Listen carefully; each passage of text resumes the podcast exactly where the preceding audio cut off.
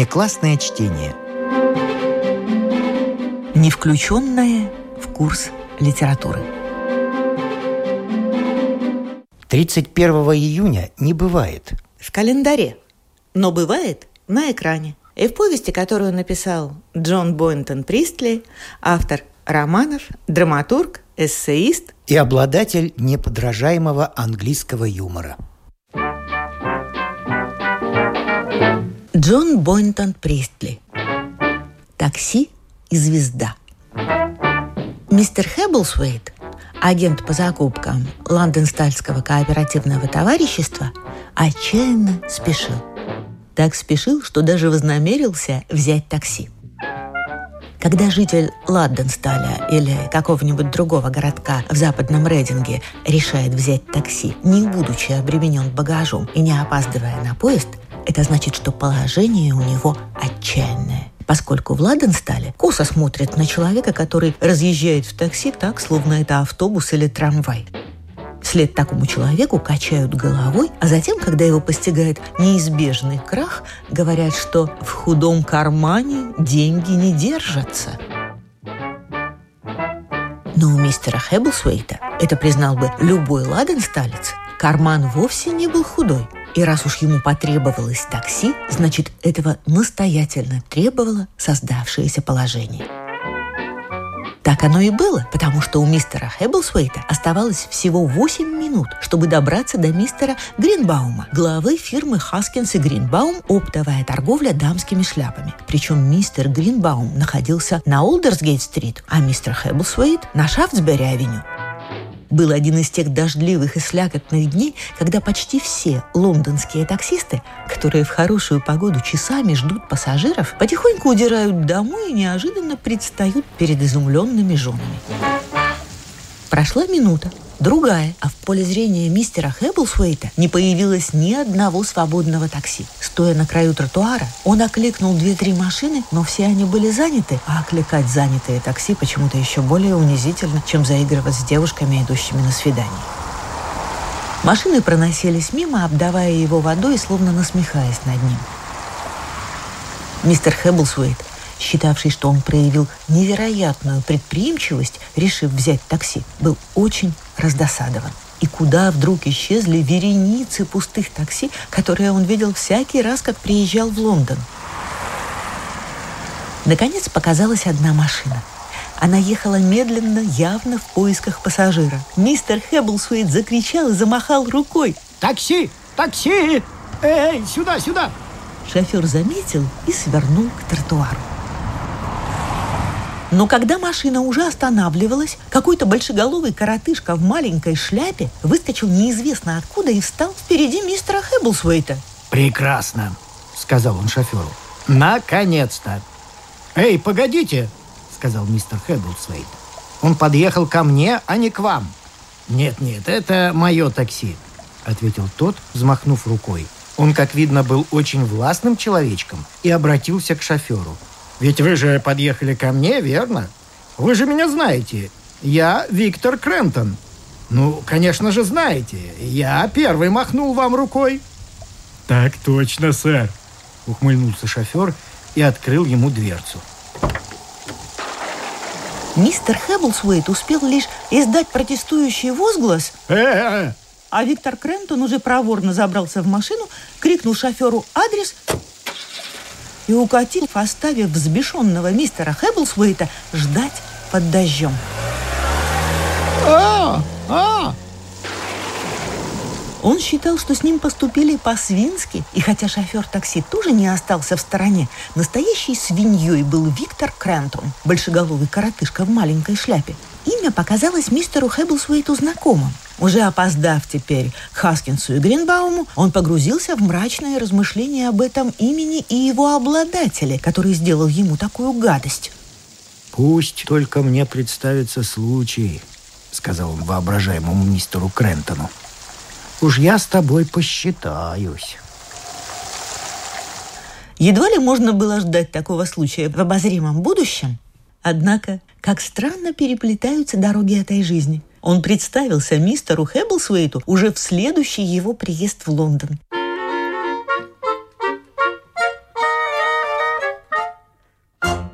первый же вечер он покинул свой маленький скромный отель в Блумсбери и вскоре оказался в роскошной и чудовищно дорогой квартире в Мейфэре. Хозяйка этой квартиры была большая знаменитость. Женщина, чье имя и лицо знала вся Англия и все восточные штаты Америки. И тем не менее, едва мистер Хэбблсуит появился на пороге, это прелестное и знаменитое создание бросилось к нему и запечатлело на его щеке крепчайший поцелуй, который он встретил совершенно спокойно.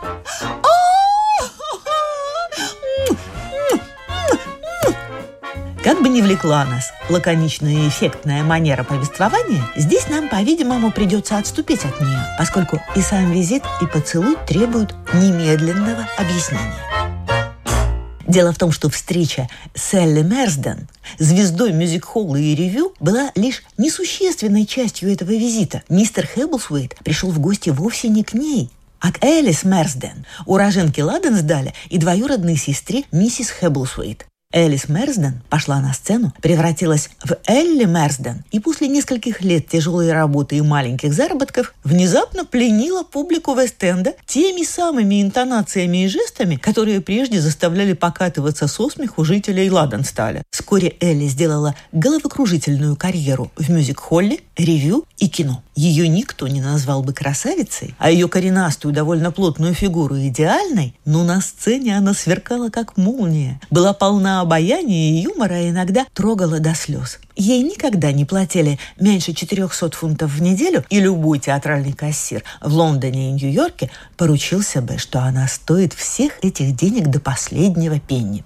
Кстати, теперь она была уже не Элис Мерсден из Ладенсталя и не мисс Элли Мерсден Софиш, а миссис Ричард Хейкрофт, супруга преуспевающего биржевого маклера и славного человека. «Привет, Том!» — воскликнула знаменитость. «Наконец-то встретились! Выпить хочешь? Дик сейчас явится, как Роза!» Это была ее двоюродная сестра, ныне миссис Хэбблсуэйт. «Она молодцом», — сказал мистер Хэбблсуэйт. «И все остальные тоже».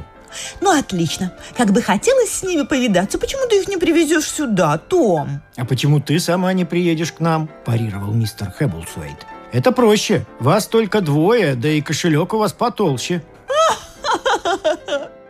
В Ладенстале принято говорить откровенно. И великая Элли нисколько не обиделась. «Я думала об этом», — сказала она серьезно. «Так хочется снова поглядеть на старую лавку. Только когда это у меня получится? Я ведь только что вернулась из Америки, а специально для нового шоу «Утки селезни». «Знаем, знаем», — сказал мистер Хэвусвейт. «Читали в газете. Теперь ведь нельзя развернуть газету, чтобы не наткнуться на твою фамилию. Мы уже слышать ее не можем. Я вот на днях встретил старого Джо Холмса. Ты его помнишь? Еще бы! Воскликнула знаменитость, и лицо ее просияло. Он однажды выставил меня из своей лавки. Ну, держу пари, что за дело. Ты была нахальным ребенком. Так вот, встречаю его на днях старого Джо, и он мне говорит, Видать, в газете совсем уже нечего стало печатать, ежели они там находят место для всех этих глупостей про девчонку Джека Мерсдена. И такое пишут, ну прямо английская королева, и все тут. Вот оно как, Элли. Непременно надо повидать старика Джо. Интересно, а если я покажу ему язык, он снова выставит меня из лавки? Знаешь, Том, мне приходится очень много работать и спрашивают с меня, будь здоров. Но мне это нравится, я жизнью довольна. Еще бы. Если уж ты недовольна, тогда кто же? Я тебе скажу, Роза. Да, я знаю, что ты мне ответишь. Но Роза получила все, чего хотела. У нее есть ты и трое славных ребятишек, и она счастлива, я это знаю. И я рада. Но я вот что начала говорить. Я, конечно, довольна жизнью, хотя и работа трудная, и ответственность, и нервотрепка, и суета. А все же я частенько думаю, Хорошо бы снова стать маленькой девочкой и идти по Морлейн в грязном шотландском беретике на затылке и с большой дыркой в чулке. Вот когда жилось весело что, не говоря о взрослых, такой жизни не бывает. Правда, может, все было бы иначе, будь у меня дети. Знаешь, когда они перед глазами... Да, тогда совсем другое дело, неуверенно сказал мистер Эбблсвейт, несколько растерявшись от этого неожиданного прилива сентиментальности. Но на север мне сейчас никак не вырваться, продолжала она более оживленно. Только вернулась, сразу начались репетиции и без передыха. Я прямо оттуда. Час назад сказала, на сегодня с меня хватит. И ушла. А они еще потеют. Знаешь, Том, я устала. А ты ругаешь Ладен Стальское кооперативное товарищество. Да по сравнению с моей работой это просто пикник. Зато и платят соответственно. А, вот и Дик. Привет. Привет, Том. Не выпить ли нам понемногу? А ты, Элли? Дик Хейкрофт налил себе и с широкой улыбкой посмотрел на жену и мистера Хэбблсвейта. Что нового в Ладенстале? Том, как торгуется? Пожалуй, лучше, чем год назад, ответил мистер Хэбблсвейт. И минут пять они с Диком говорили о торговле. «Ну а как сегодня утки-селезни?» – спросил Дик у Элли. «Я сейчас видел в клубе вашего дирижера, и он мне сказал, что сегодня все крякали просто замечательно». А я ушла с репетиции час назад. Ну и правильно сделала. Я думаю, только что говорила, хватит с меня на один день. Виктор у меня в печенках сидит. Задавака несчастный. Решил, что я буду послушна, как овечка. А почему? Да потому что я тоже понимаю, как все это трудно, и тоже выкладываюсь, и не строю из себя звезду с характером. Дела у него идут отлично, но он уж так раздулся от важности, что скоро придется расширять Шафтсбери-авеню, а то застрянет. «А кто он такой, этот Виктор?» – поинтересовался мистер Хэбблсвейт. Его знакомство с театральным миром ограничивалось одной Элли. «Вот это здорово, Элли!» – воскликнул Дик. «Надо будет рассказать Виктору, пусть посмеется. Кто он такой?» «Спорим, что он сегодня к нам явится», — сказала Элли, состроив гримаску, так хорошо знакомую тысячам зрителей. А «Только на две минуты, дорогая, только на две минуты. Самый занятой человек в Лондоне, дорогая». Похоже? Виктор, как живой. Браво, браво. Убегаю через две минуты, дорогая, с июля некогда было присесть, дорогая. Великий Виктор Крентон. Его зовут Виктор Крентон? Вскричал мистер Хэбблсвейт. Ну да, не притворяйся, будто ты никогда о нем не слышал. Если встретишься с ним, тогда, пожалуйста, ему это пойдет на пользу. Но мне-то не втирай очки. Виктор Крентон сейчас в театре большой человек. Недавно он принял мудрое решение, пригласил меня в свое новое шоу «Утки-селезни». «Она будет главной уткой», — вставил Дик. «Слышать я о нем слышал», — мрачно произнес мистер Хэбблсвейт. «Только я не знал, кто он такой. А как он выглядит? Большеголовый, а шляпа еле держится? М-м, похоже. У него теперь от важности голова стала еще больше. Ясно, что он не нашел себе шляпы в пору. Таких размеров и в продаже-то нет. Ну, хватит о Викторе, я устала. Поговорим о чем-нибудь другом. Что нынче делается в конгрегационалистской церкви на Мурлейн? Дик рассмеялся. Не смейся, глупый. Я всегда ходила в эту церковь. Том не даст соврать. А когда мне было 16 лет, я хотела поступить в хор, в группу сопрано. Но старик Холстед меня не взял. А Том пел там в басовой группе. Он тогда был уже взрослый, с усами и собой не дурен. Ну, не надо, оставь. Не красней, Том, это было давно, и мы строили ему глазки и толпились вокруг него на благотворительных базарах. Но наша Роза всех опередила, потому что она была самая милая и хорошенькая. Помнишь, Том? Да, я вот хотела... Э... Да помолчи ты, Дик. Два ладенсдальца хотят спокойно потолковать, правда, Том? Почему бы я должен молчать? Слушай, Дик, если ты не замолчишь, я завтра утром уеду в Ладенсталь.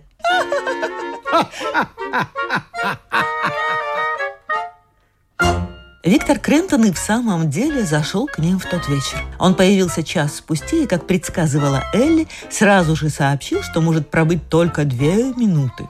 Две минуты, дорогая, только две минуты. Ужасно смешно, ужасно, ужасно. Будучи представлен мистеру Хэбблсвейту, он кивнул ему и больше его не замечал. Он немного поболтал и выпил с Диком, а затем обратился к Элли. Дорогая, я не могу больше у вас сидеть. Заглянул всего на две минуты. Две минуты! Оставил Робертсона работать с хором и с Джимми Дадли. Но почему вы вдруг ушли? Да нет, ну ничего страшного не случилось, но я люблю, чтобы у меня спрашивались. Дисциплина и еще раз дисциплина. С репетиции никто не уходит без моего разрешения. Никто, включая звезд и даже вас. Только так и можно чего-то добиться. Помните, я пригласил в свое последнее шоу «Золотая подвязка» Стеллу Фрегерсон, но она в нем так и не выступила. И знаете почему, дорогая Элли? Но между нами, разумеется. Она стала все делать по-своему, как будто меня вообще нет. Или я обращаюсь к кому-то другому. Пришлось с ней серьезно поговорить. Она сказала, я стала Фрегерсон. А я ответил, а я Виктор Крэмптон. И это мое шоу. «Ну так как, Стелла?» Она пригрозила уйти. Я сказал, что это блеф. И она ушла. «Ну, конечно, дорогая, вы не стала Фрегерсон?» «Слава богу», – пробормотал Дик. «Но такой уж у меня метод. Публика не может жить без большого шоу Виктора Крентона. Она изголодалась по нему, и единственный способ утолить ее голод – это заставить всех, всех работать так, как я считаю нужным. И знаете, какие это дает результаты? О, удивительные, дорогая, просто удивительные. Вам это известно. Ну, я побежал. Нет-нет-нет, старина, мне больше не наливайте. Я ведь только заскочил на две минуты. Две минуты. Переброситься словечком с Элли. Увидимся завтра в одиннадцать, дорогая. Может быть, сказала Элли, загадочно улыбаясь. Он погрозил ей пальцем. «Ну-ну-ну, Элли, не дразните меня и запомните, я бываю иногда деспотичным, но я добиваюсь результатов. Никакой путаницы, никакого беспорядка. Все, привет, убегаю». «Ну, что вы скажете?» – спросила Элли, когда он ушел. «Это он», – уверенно объявил мистер Хэбблсвейт. «Совершенно точно это он». «Погоди, Том!» – воскликнула Элли. «Ты так говоришь, будто вы с Виктором уже встречались. А он тебя, кажется, не узнал?» «Он меня нет. Зато я его хорошо узнал. Когда я был в прошлый раз в Лондоне, он мне сделал большую гадость. Во всяком случае, я бы назвал это именно так. Сейчас я вам расскажу». И он рассказал им историю с такси.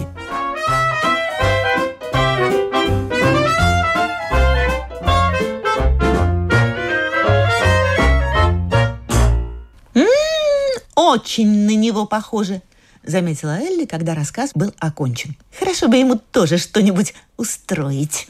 «Я сам одно время об этом думал», — сказал мистер Хэбблсуайт. «Послушайте», Элли положила руки мужчинам на плечи, и все трое сразу стали похожи на заговорщиков. «Что тут можно сделать? Стойте, стойте! А что, если...»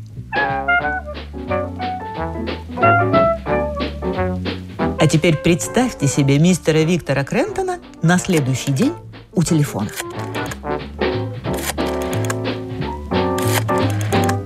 Алло, это квартира миссис Хейкрофт? Можно ее к телефону? Мистер Крентон. Мистер Виктор Крентон. У меня очень срочное дело. Я сказал срочное. Мне необходимо поговорить с ней. Да, конечно. Я подожду. Только поскорее. Я сказал поскорее. Алло, это вы, Элли? Послушайте, дорогая, что случилось? Вы собираетесь... Что? Но это невозможно. Дорогая, вы сошли с ума. Ну, хорошо, отдохните сегодня и, и завтра. Я понимаю, вы устали. В этом все дело. Вы хотите отдохнуть. Я вас замучил. Что?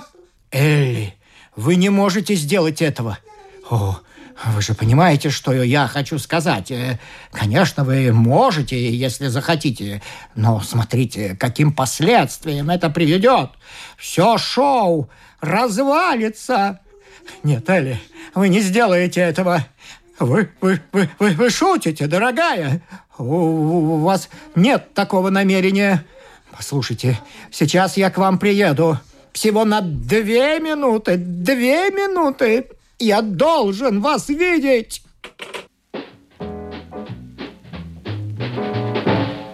Следующая сцена очень короткая, но полная драматизма. Расстроенный мистер Виктор Крентон является к мисс Элли Мерсден и узнает, что мисс Мерсден не может его принять. Горничной приходится повторять это раз десять. И мистер Крентон уходит, изрыгая дым и пламя. Кошмар! Да вы знаете, кто я такой? Кошмар! Черт знает что! Теперь мы снова видим мистера Виктора Крентона у телефона. Действие происходит на следующий день после его неудачной попытки увидеться со своей ведущей актрисой. На этот раз он звонит ее мужу. Да? Хейкрофт? Да, да, да. Старина, я вынужден звонить вам насчет Элли. Да-да, насчет Элли. Я не могу добиться от нее ни слова. А зачем вы мне звоните? Не могу встретиться с ней. Не могу поговорить с ней. Что все это значит, а? Что? Куда? В Ладенсталь? Зачем ей понадобилось туда ехать? Нет, она сошла с ума. У нас премьера на следующей неделе. Я, я говорю, у нас премьера. Она меня погубит. И себя, и всех нас. О, это самоубийство. Это убийство. Послушайте, надо что-то сделать. Вы не можете ее уговорить, а? Да, ну, а я уверен, что можете. Нет? Не можете? Я знаю одного человека, это ее кузен. Кто? Да, кузен. А кто он такой? Мистер Хэбблсуэйт. Подожди, по буквам. Хэбблсуэйт. Да, понял. Где он остановился? Ясно. Хорошо, я попробую его убедить. О, боже, уж как-нибудь я это сделаю. Спасибо за совет. Ничем не примечательный провинциал по фамилии Хэбблсвейт, остановившийся в довольно дешевом отеле в Блумсбери, неожиданно стал для великого Виктора Крентона самым важным в Лондоне человеком. Этому Хэбблсвейту звонили по телефону, но не могли его застать. Ему послали письмо по почте, потом другое письмо с курьером. Наконец, сам мистер Крентон прибыл в отель и потребовал встречи с мистером Хэбблсвейтом. По просьбе последнего встреча состоялась в его маленьком холодном номере, каких мистер Крентон не видывал уже много лет. Мистер Хэбблсуэйт оказался невероятно трудным человеком. Он не пожелал ни пообедать, ни даже выпить с мистером Крентоном. Он вообще никуда не хотел выходить из своего холодного маленького номера. С таким человеком, да еще в таких апартаментах, Виктору Крентону нелегко было проявить свое обаяние – но он старался изо всех сил. Э, «Мне кажется, вы не вполне понимаете, мистер Хэбблсвейт», — сказал он серьезно, «что это значит для меня и для тех, кто меня финансирует. Мисс Элли Мерсден, как вам известно, наша звезда. Я вовсе не хочу сказать, что она — это все шоу. Нет, но она играет в нем значительную роль. И мы не можем без нее обойтись. Без нее мы даже не можем как следует репетировать. Я уже не говорю о премьере. Без Элли она просто немыслима. А если мы будем ее откладывать, каждый потерянный вечер означает несколько сотен фунтов убытка. Но вы сами деловой человек, вам не надо объяснять, что это такое. Мистер Хэбблсуэйт молча кивнул. Он не признался бы ни за что на свете, но эта смесь обаяния и серьезности начала на него действовать. «Если бы мисс Мерсден заболела, тогда дело другое», – печально продолжал мистер Крентон. «Нам пришлось бы огорчить публику. Тут уж ничего не поделаешь. Но она не больна. Это просто каприз. И от Элли Мерсден я этого совершенно не ожидал. Она славится тем, что никогда не подводит своих импресарио и публику. Не то, что другие звезды. Она ведь из Йоркшира и умеет держать слово. Послушайте, мистер Хэбблсвейт, Дик Хейкрофт Говорит, что она решила уехать, потому что ей захотелось побывать у вас и миссис Хэбблсвейт в э, Ладенстале. Очень хорошо. Все мы любим навещать родные места. Но вы понимаете, что сейчас не время уезжать. Это нечестно. Это значит веселиться за чужой счет. Дик Хейкрофт думает, что вы могли бы уговорить ее остаться. Что вы на это скажете, мистер Хэбблсвейт?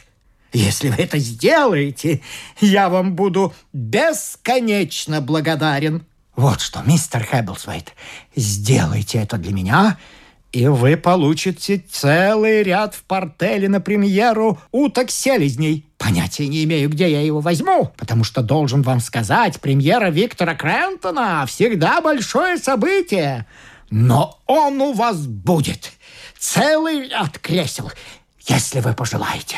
Услышав в голосе мистера Крентона знакомые самодовольные нотки, мистер Хэбблсуэйт стал мрачен и неумолим. Нет, оставьте себе эти кресла. Ваше шоу меня не интересует. Я не стал бы его смотреть, даже если бы мне приплатили. Ни на премьере, ни в другой раз. Что? С неподдельным ужасом спросил мистер Крентон. А зачем мне его смотреть? Элли Мерсден смешила меня лет двадцать задолго до того, как вы ее в первый раз увидели. Так что это мне не вновь. А все прочее, что там у вас есть, можете взять себе. Мистер Крентон в отчаянии уставился на этого варвара. «Хорошо», — сказал он наконец, сились улыбнуться. «В таком случае не могу ли я еще чем-нибудь быть вам полезен?» «Сейчас я вам кое-что скажу», — мрачно произнес мистер Кэбблсвейт. «Я приезжаю сюда по делам, и случается, мне нелегко бывает добраться из одного конца города в другой. Последний раз, когда я был здесь, почти все время шел сильный дождь. Как-то вечером я очень спешил и не мог найти такси. Наконец я нашел машину и уже собирался сесть, как вдруг какой-то тип проскочил вперед мимо меня и сказал, что это его такси. А поскольку шофер знал его имя и знал, что он человек состоятельный, этот тип спокойно сел в такси и оставил меня с носом. Произнеся это, мистер Хэбблсуэт так сурово посмотрел на своего собеседника, что стало совершенно очевидно, кто был похититель такси. Э, друг мой, вы хотите сказать, что это э, э, я сделал? Но я вовсе... Мне, право же, очень жаль. Мне тогда тоже было очень жаль, сказал мистер Хэбблсвейт. Честное слово, мистер Хэбблсвейт, я понятия не имел, что так вас обидел. Вы не рассказывали об этом Элли, а? а рассказывали. Вот где зарыта собака. Мистер Хэбблсвейт, я не знаю, сколько вы еще должны пробыть в Лондоне, но даю вам слово, что все это время в вашем распоряжении будет машина. Мне не нужна машина, заявил мистер Хэбблсвейт. Вы увели у меня такси, так что о нем и будем говорить. Пожалуйста, пусть будет такси. Нет, не одно такси. Одно тут же могут перехватить. Я сам видел, как это делается. С вашего разрешения, пусть у меня будет пять такси. Пять? Но зачем вам столько? Вы же не можете ехать сразу в пяти такси. Мистер Крентон в отчаянии уставился на этого варвара. Мистер Хэбблсвейт усмехнулся. «Я поеду в среднем, а впереди и сзади будет еще по два. Если вы, мистер Крентон, позаботитесь о том, чтобы утром у меня было пять такси, и чтобы я мог ими пользоваться все время, пока я в Лондоне, обещаю вам, что больше у вас не будет никаких волнений из-за мисс Элли Мерсдон. Мистер Крентон захлопал в ладоши. Отлично! По рукам! Вы получите утром пять такси, мистер Хэбблсвейт. Они будут ждать возле отеля в ну, скажем, часов в десять. Хорошо? А теперь как насчет Элли? Пойдемте вниз. Я сейчас ей позвоню и все улажу. Покровительственно сказал мистер Хэбблсвейт. Он вышел первым и не увидел улыбки, которая появилась на широком умном лице мистера Крентона. Если бы он видел эту улыбку, он, вероятно, торжествовал бы меньше. Телефонный разговор со звездой быстро дал желаемый результат. Мистер Хэбблсвейт и мистер Крентон обменялись рукопожатиями. Очень рад иметь с вами дело. Пять такси, а? Забавная мысль, поздравляю вас. Ну, я побежал, побежал. Мне тоже пришла в голову одна мысль. Когда вы завтра утром выглянете в окно, ваши пять такси будут уже на месте. И они были на месте. Мистер Крентон сдержал слово, но, будучи прирожденным мастером эффектных зрелищ, сумел сделать это с большой выгодой для себя. После вышеприведенной непродолжительной беседы между мистерами Хэбблсуэйтом и Крентоном на рекламного агента уток селезней свалилась целая куча поручений. Агент, связанный множеством нитей со всеми концами Лондона, энергично принялся за дело. И никому неизвестный отель в Блумсбери благодаря мистеру Хэбблсуэйту неожиданно оказался в центре внимания. Спустившись вниз, мистер Хэбблсуэйт обнаружил пять поджидавших его такси, а вместе с ними и многое другое. В холле сидели шесть репортеров, и все они жаждали услышать его историю. Мистер Хэбблсуэйт, мистер Хэбблсуэйт, Таймс, Таймс, Я, я была первая, простите, но я наше издание. Тут же были четыре газетных фотографа и два кинооператора, готовые запечатлеть тот момент, когда он проследует к среднему такси и прикажет трогаться. Ну, наверное, только я видел его. Это та звезда, которая Было и сотни-две зевак, привлеченных этим скоплением такси и репортеров. И, наконец, три полицейских и сержант, которые сдерживали толпу у входа в отель. Этот мистер Крэнс взорвался, и он его наконец-то поставил на место. Он настоящий герой. Браво, браво, браво! Словом, Ладенстальский провинциал получил некоторые представления о том, что значит в Лондоне слово «реклама». Он вырвался из кольца репортеров, не отвечая на их вопросы, и сердито уставился на множество такси, кинокамер, полицейских и зрителей, стоявших перед центральным подъездом.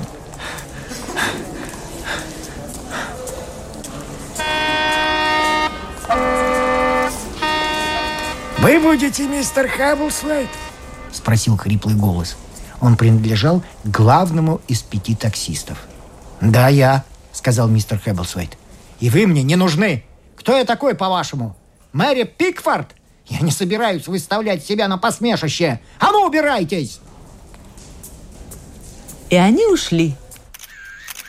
Но камеры все-таки щелкнули, и репортеры мысленно сделали несколько заметок. И если мистер Хэбблсуэйт воображал, что, не воспользовавшись ни одним из пяти такси, он сумеет остаться в тени, он жестоко ошибался. Машина пришла в движение, и он уже не мог ее остановить. Фотографам было дано задание привезти снимки, и они их привезли. Репортерам было дано задание добыть историю мистера Хэбблсуэйта, и они добыли ее. Они ничего не сумели выжить из самого мистера Хэбблсуэйта, но к их услугам был рекламный агент Виктора Крентона, чьей информацией они могли воспользоваться, и воспользоваться.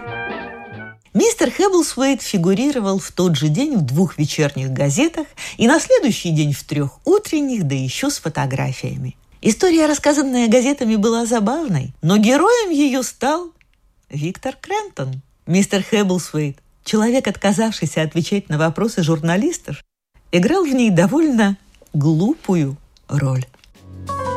«Что-то не похоже, чтобы я свел счеты с вашим Крентоном», сказал мистер Хэбблсвейт мисс Элли Мерсден. Пожалуй, он сам надо мной посмеялся. «Да, Виктор кого хочешь обставит», — заметила звезда.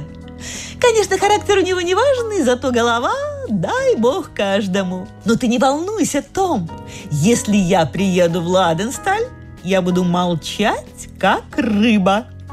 «Э, девочка, какая разница? Держу пари, что им уже сейчас все известно», — сказал мистер Хэбблсвейт. Он знал свой Ладенсталь.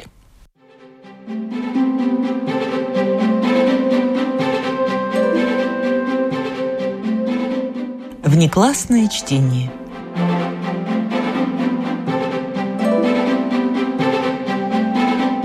С вами прощаются актеры Наталья Щеглова и Вадим Гросман. Музыкальный редактор Виктор Петров.